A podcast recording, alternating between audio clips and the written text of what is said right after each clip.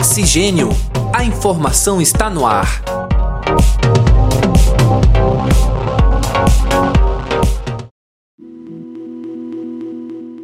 Olá, caros ouvintes e caras ouvintes. Sejam muito bem-vindos. Vocês estão ouvindo mais uma edição do Oxigênio Podcast. A informação está no ar. Eu sou André Pinheiro e comigo neste programa está o acadêmico de jornalismo. Seja bem-vindo, Nicolas. Oi, André. Olá, ouvintes. Um prazer estar aqui em mais um episódio do Oxigênio. Produzir conteúdos preparatórios para a redação de vestibulares e principalmente o Enem. Realizar oficinas sobre educação midiática para professores e estudantes de escolas públicas acompanhar estudantes de escolas com baixo aproveitamento na média em redação do Enem, realizando oficinas e projetos em busca de melhores resultados.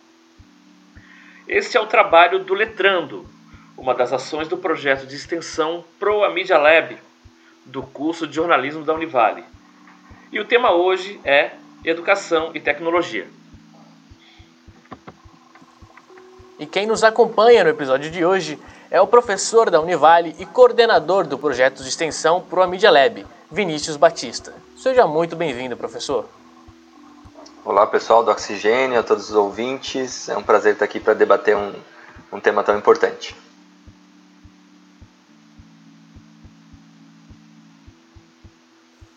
Bom, como sempre, vamos começar do começo. O que, que é o Pro Media Lab e de onde vem esse nome? Então, o Media Lab, né, é, como já colocado, ele é um projeto de extensão e no nome do projeto eu coloquei essa nomenclatura Media Lab não à toa, né? É, o Media Lab é um conceito que ele é aplicado tanto no, no mercado profissional quanto na academia, na universidade. Existem exemplos é, em, em agências de notícia, em portais de notícia, em universidades brasileiras, em universidades e empresas estrangeiras e o Media Lab ele é esse laboratório de pesquisa e aplicação de, de produtos de comunicação, né, de mídia, é, com caráter de inovação. De inovação né? Então, a gente pensa o fazer é, midiático, né, não só jornalístico, e busca aplicar né, novas narrativas. Quando a gente fala de inovação, nem sempre a gente está falando só de tecnologia, né, de uma ferramenta, um dispositivo, mas às vezes uma nova forma de, de fazer um processo comunicativo, comunicacional. Então, nesse sentido, eu tinha esse, essa ânsia, essa vontade de pesquisar e aplicar, né? Coisas que eu já debatia em algumas disciplinas minhas. E quando tive a oportunidade de, de, de me candidatar, né, a, a, ter um projeto de extensão dentro da universidade, foi nessa linha que eu, que eu resolvi seguir. Então, o Proa Media Lab nasceu nesse sentido de na vontade de pesquisar, principalmente ligado ao jornalismo, é, formas inovadoras de produzir conteúdo, né? E por ser um projeto de extensão, principalmente um conteúdo que prestasse um serviço, que trouxesse um benefício para a sociedade nesse, nesse objetivo dos projetos de extensão como um todo, que é de é, ampliar os braços da universidade para a comunidade, né? Dentro ali da universidade a gente faz pesquisa, tem know-how, tem é, ferramentas, resultados criados, tem o próprio saber que pode ser compartilhado e, e é função da universidade, né, uma das funções básicas dela é colocar para fora dos seus muros esse, esse saber, né, que possa beneficiar a sociedade. É, o PROA, é, muita gente às vezes acha que é uma sigla, né, projeto, alguma coisa assim, mas na verdade foi só um nome é, que sonoramente me pegou, né, e, e, conceitualmente a proa é essa parte do barco da frente, né? Então é, é, é a parte do barco, em, quando ele está navegando, que aponta a direção. Então nesse sentido, proa tem um pouquinho esse aspecto por trabalhar com inovação, de apontar algum caminho, né? Não temos respostas definitivas, é muito na base da, da experiência, da experimentação, mas seria um pouco nesse sentido o nome.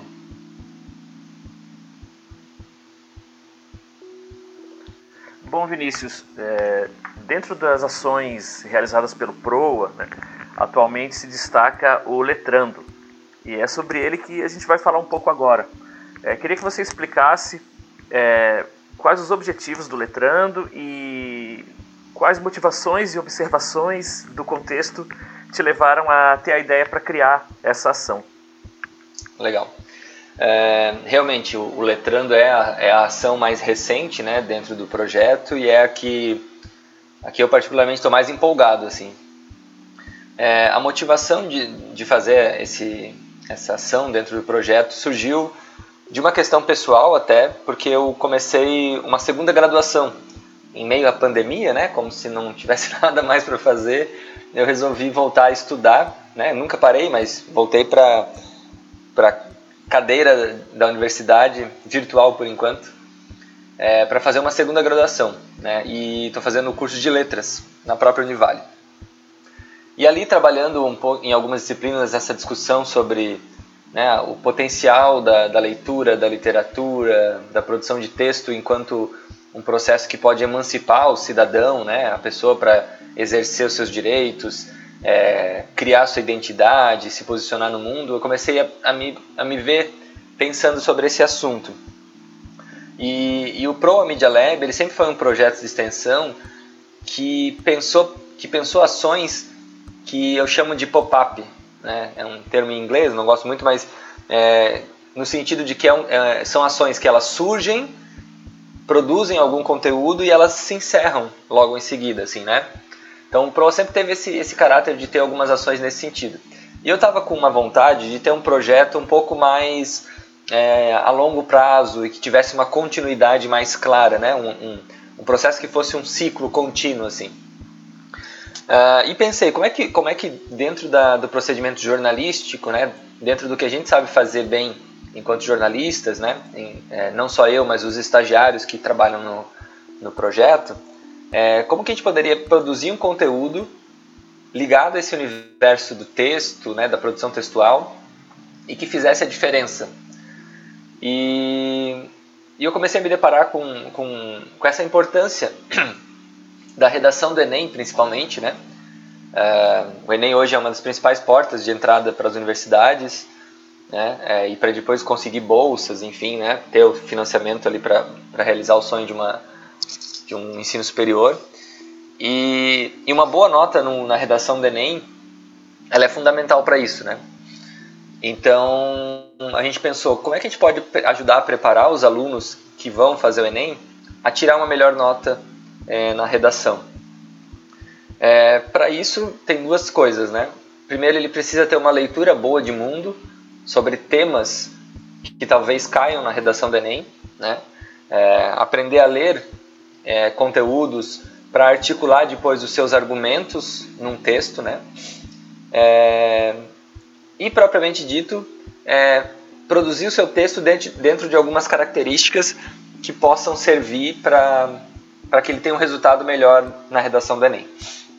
Então, o projeto ele, ele tem alguns braços, assim, além dessas, desses dois objetivos principais, mas é, o que a gente produz principalmente são é, conteúdos é, multimídia sobre temas que a gente imagina que podem ser temas que vão cair na redação do Enem.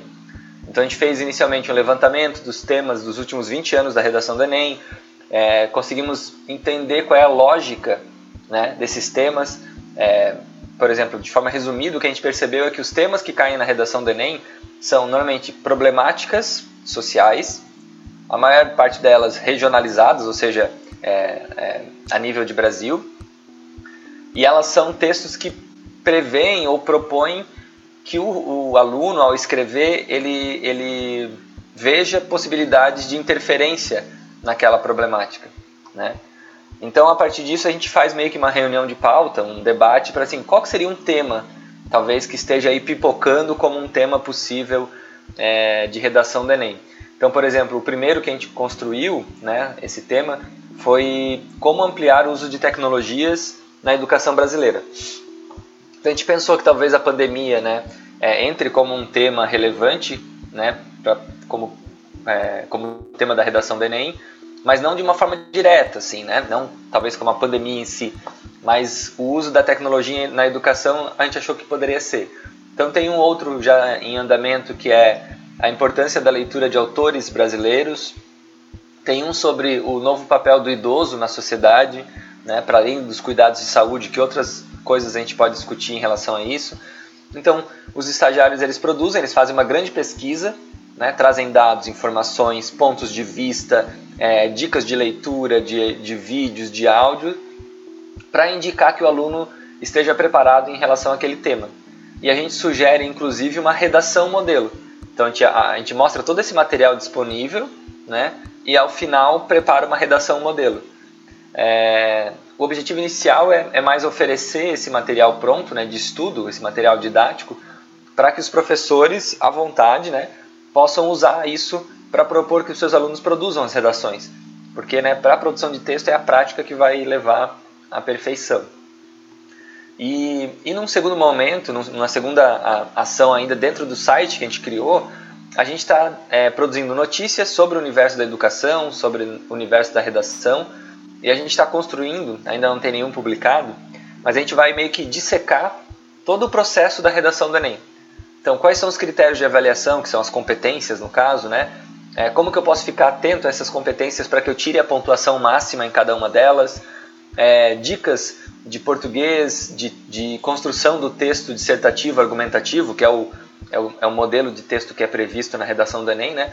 Então a gente também vai preparar esse material didático sobre redação, sobre a redação do Enem, que daí esse material vai poder servir tanto para os professores quanto para os alunos entenderem melhor é, como, é que, como é que funciona a redação do Enem. Essa é a parte, digamos, virtual do projeto, que está hospedada lá no site jornalcobaia.com.br barra letrando. E para o segundo semestre, a gente está em tratativas ainda com a Secretaria Regional de Educação é, para ter uma, uma parte prática né, de atendimento a algumas escolas aqui de Itajaí. Bom, e ainda nessa pegada do letrando, como que o aluno que está no final do ensino médio ele pode se beneficiar disso? Ah, como é que ele pode utilizar, algumas vezes até colaborar? E sobre o segundo semestre seriam, por exemplo, oficinas, coisa como, como é que ele faz para participar disso? Uhum. É, de, de uma forma assim mais geral, né? o aluno que conheceu o site, né, que for instigado por alguém ou numa busca ele encontrar o site do Letrando, ele vai ter ali esse material de consulta em que ele pode é, produzir textos tendo já um material de pesquisa prévio, né? É, na redação do Enem, a gente tem os textos que são de apoio, né? os materiais de apoio na redação do Enem. Então é, é algo um pouco parecido com isso, só que de uma maneira um pouco mais ampliada. Né? É, então ali é, é meio que assim, instigar ele a praticar a redação. A gente tem uma ideia de abrir um espaço para que alunos à vontade é, enviem as suas redações baseadas naquele tema e algumas dessas redações seriam sorteadas para serem avaliadas e daí elas seriam é, publicadas de forma anônima no site exibindo esses comentários, sabe, apontando é, questões gramaticais, questões de estrutura, de uso do próprio conteúdo, é, do argumento utilizado, né, da estrutura do texto. Isso ainda é algo que está sendo desenvolvido. Então o site está ali e ele é, ele é, é para ser usado mesmo, sabe? Tanto por professores quanto por alunos, por, por, alunos. Quanto mais tempo passar, mais ele acho que vai ser encorpado, né? Com mais conteúdos, mais é, vai ser abastecido de, de informações sobre redação para servir de um, de um local de consulta, né? Que guie o aluno nessa empreitada para para fazer a redação do Enem e também servir para os professores utilizarem é, como material para suas aulas. No segundo semestre, daí de maneira mais prática, né? É, a gente sim quer realizar oficinas e elas têm algumas, alguns tópicos, né? A gente não vai fazer oficinas apenas de redação. O nosso objetivo inicial é fazer um, uma conversa sobre educação midiática, né? Que inclusive é um tópico previsto na BNCC, né? Que é a Base Nacional Comum Curricular, que prevê todos os conteúdos ensinados ali na educação básica brasileira.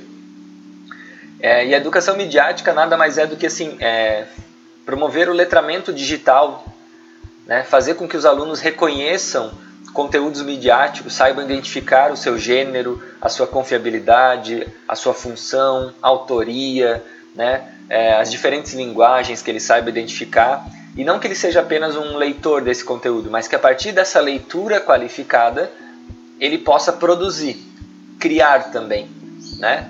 Então ele vai saber fazer melhores pesquisas e vai saber produzir seus próprios conteúdos, adequando a linguagem, o formato, as informações a partir dessa pesquisa. E com essa leitura e essa criação, ele se torna um cidadão mais participante na, na, na democracia brasileira, né? Então, nesse sentido, é esse tripé, né? Ler, criar e participar. E isso não é uma coisa da minha cabeça, né? Existem pesquisas que trabalham esse, esse conceito de educação midiática.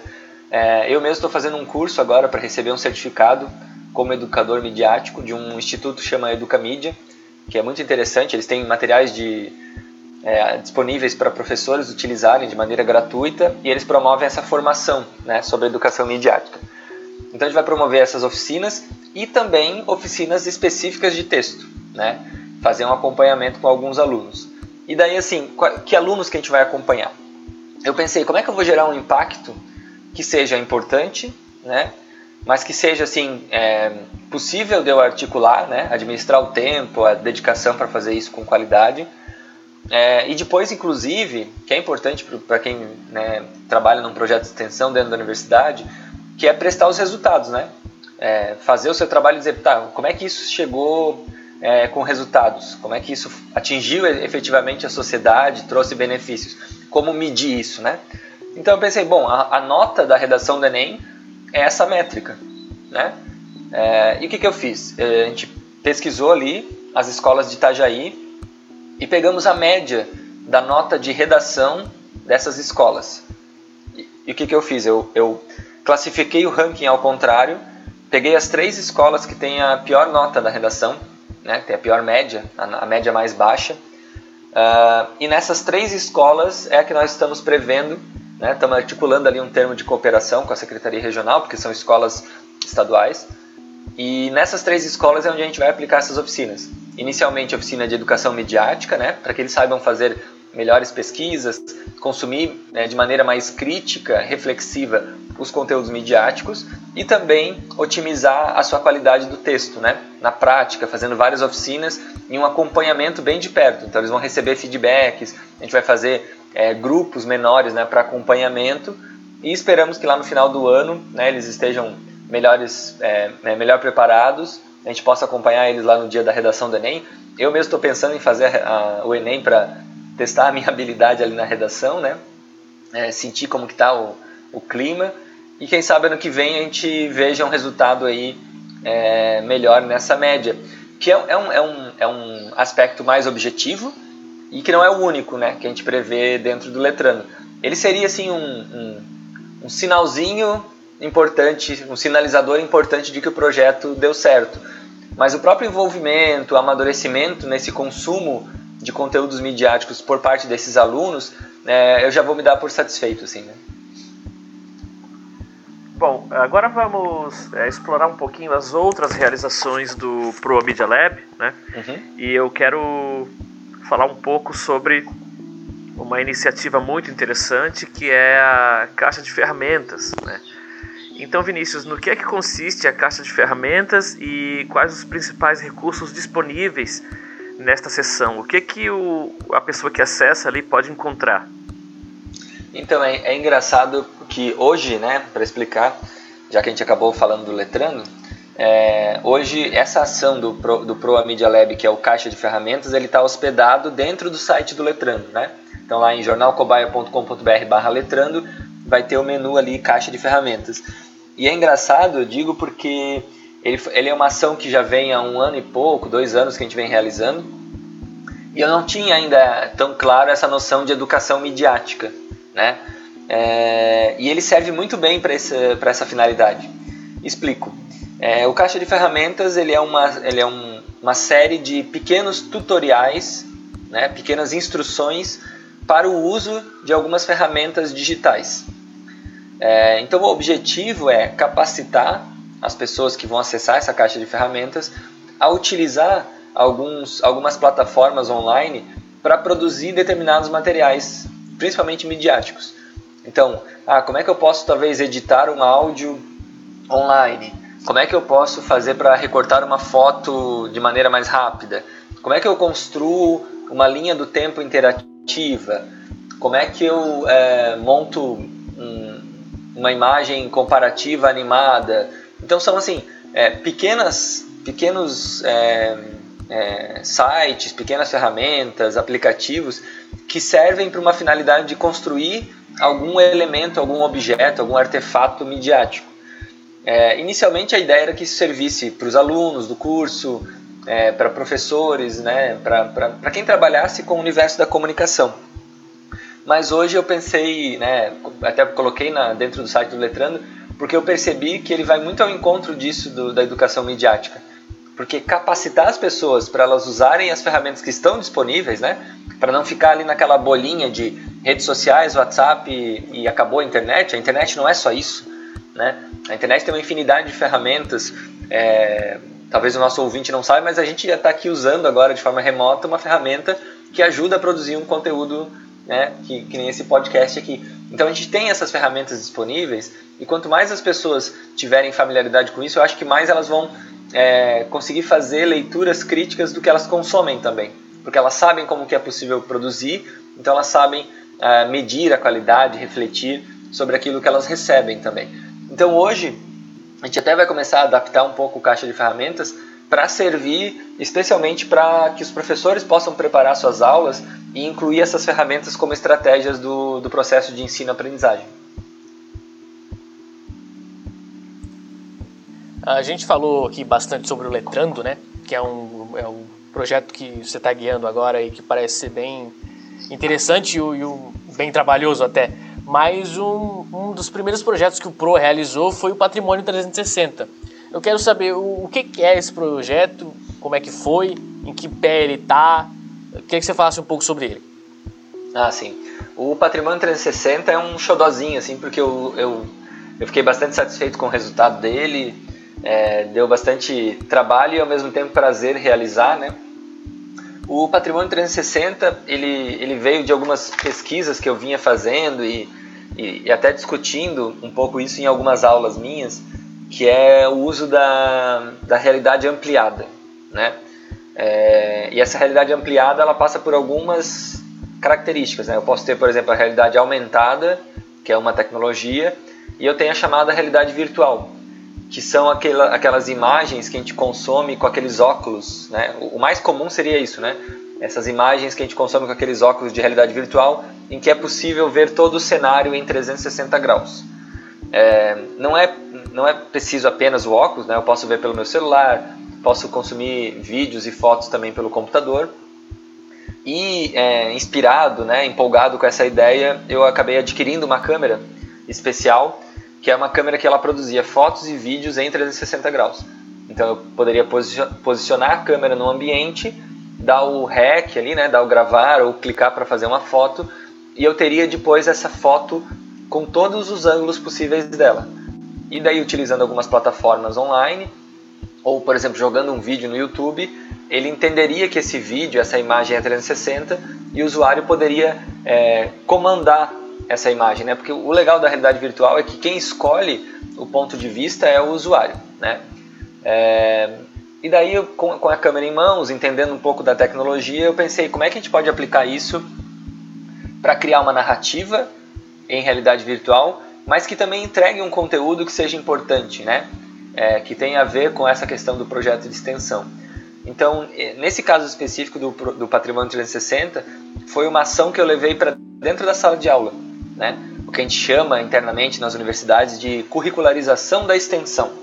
É, é um palavrão assim meio feio, mas basicamente é levar as atividades de um projeto de extensão para dentro da grade curricular, para dentro das aulas tradicionais do curso. Então, junto dos alunos de, da disciplina de jornalismo multimídia, a gente criou é, o Patrimônio 360 é, e o objetivo dele foi mapear e criar alguns passeios virtuais em locais que a gente identificou como patrimônios naturais, culturais ou históricos aqui da região do Vale do Itajaí. Então a gente tem, por exemplo, um, passeio virtual pelo Parque das Esculturas, lá em Brusque. A gente tem um passeio virtual pela trilha do Morro do Macaco. A gente tem um passeio virtual pela Praia da Atalaia. Né? Tem um passeio virtual, vocês que gostam bastante de futebol, é, pelo estádio do Marcílio Dias. Né? Então os alunos produziram as imagens e também fizeram uma pesquisa de conteúdo e acessando lá então o Patrimônio 360, o usuário poderia é, mapear esses lugares vendo todo o entorno porque as imagens eram feitas em, em 360 graus. Né? É, eu acabei vendendo a câmera, o projeto né, foi para frente com outras ações, a gente não mapeou mais nenhum lugar, assim, mas ele é, ele está postado na versão antiga do site do projeto e deve em breve entrar para outros ambientes online, assim, para a gente não perder né, a divulgação dele. Outra ação muito importante do PROA né, foi a lição de casa é, uma iniciativa realizada em 2020 e que abriu espaço para que professores e professoras compartilhassem os relatos de como enfrentaram ou enfrentam a pandemia. Vinícius, como é que você avalia esses relatos e que contribuições eles trouxeram para enfrentarmos melhor os desafios da atualidade? É, então, o, o, lição de casa ele veio meio que porque assim a gente iniciou o ano de 2020 e tomamos aquela rasteira, né? Do início da pandemia. E eu, eu, pelo menos, fui iludido achando que em algumas semanas, no máximo um mês, a gente voltaria e as coisas não, não aconteceram assim. Então, quando a gente percebeu que o cenário realmente estava bem complicado, a gente pensou, né? É, bom, que histórias que a gente pode contar disso, né? É, que, que pedaço dessa história que tem diversas facetas é importante a gente deixar registrado como um, um artefato né, da memória. E daí a gente pensou, bom, eu mesmo, né, o André, outros professores, a gente sentiu na pele esse, essa adaptação necessária para manter o, as aulas online. E daí eu pensei, bom, acho que essas histórias de professores né, que compartilham das mesmas angústias naquele momento é uma história interessante. Então a gente preparou assim, né, um mapeamento de alguns professores de todos os níveis de ensino, né? Ensino é, fundamental, médio, ensino superior, é, da, do nível é, ensino público, ensino privado, enfim, de todas as esferas.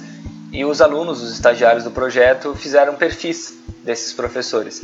Perfil, basicamente, né, falando um pouquinho dele como professor, mais voltado para essas experiências, né? Como é que foi a adaptação do ambiente da casa para ser um ambiente de trabalho, é, as dificuldades relativas a cada nível de ensino, né? Trabalhar com aquelas crianças do, é, do, do, da educação infantil, os alunos do ensino médio, quais são as diferenças, os impactos, aquilo que, aquilo que eles estavam sentindo mais falta, qual era a ansiedade para a hora que pudesse haver esse retorno né, para a sala de aula, o que, que eles tinham de expectativa, histórias engraçadas, emocionantes que aconteceram no desenvolvimento dessas aulas online.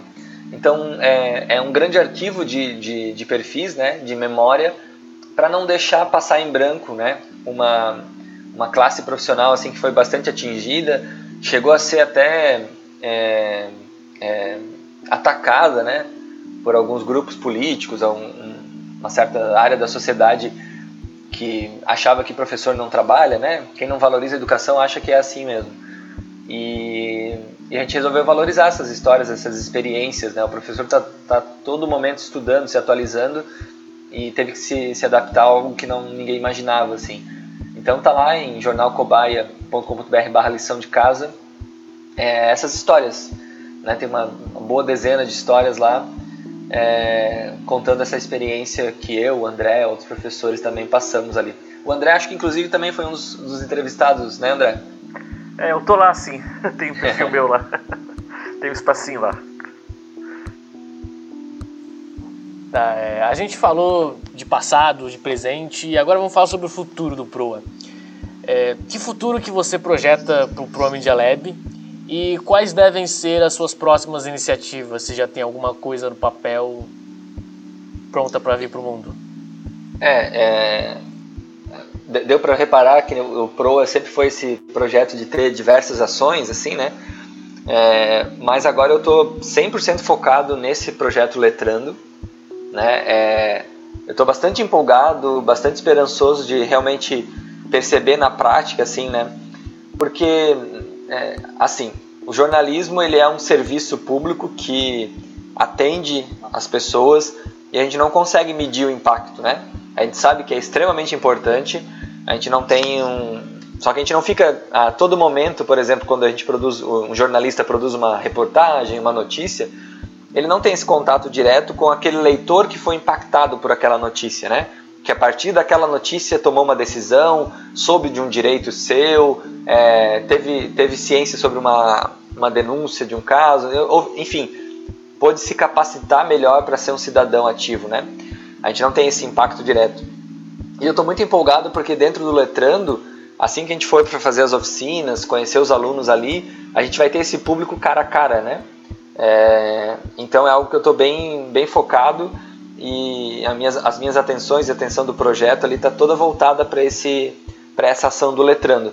Até assim, não é nada oficial ainda, mas eu imagino, tenho uma certa vontade de, de proceder dessa forma, de que caso o letrando seja um, um case de sucesso, assim, né, que eu veja que tem bons resultados, eu estou pensando em, na verdade, transformar o projeto de extensão só no letrando, né? Talvez até de forma interdisciplinar, que é algo que eu sempre achei muito interessante, mas nunca conseguimos realizar ali dentro, é, para trazer talvez alguns, alguns é, professores, né, o corpo docente, por exemplo, do curso de pedagogia, do curso de letras, e fazer uma grande frente de trabalho, e daí seria, o PROA seria né, é, é suspenso para ficar como letrando como projeto principal.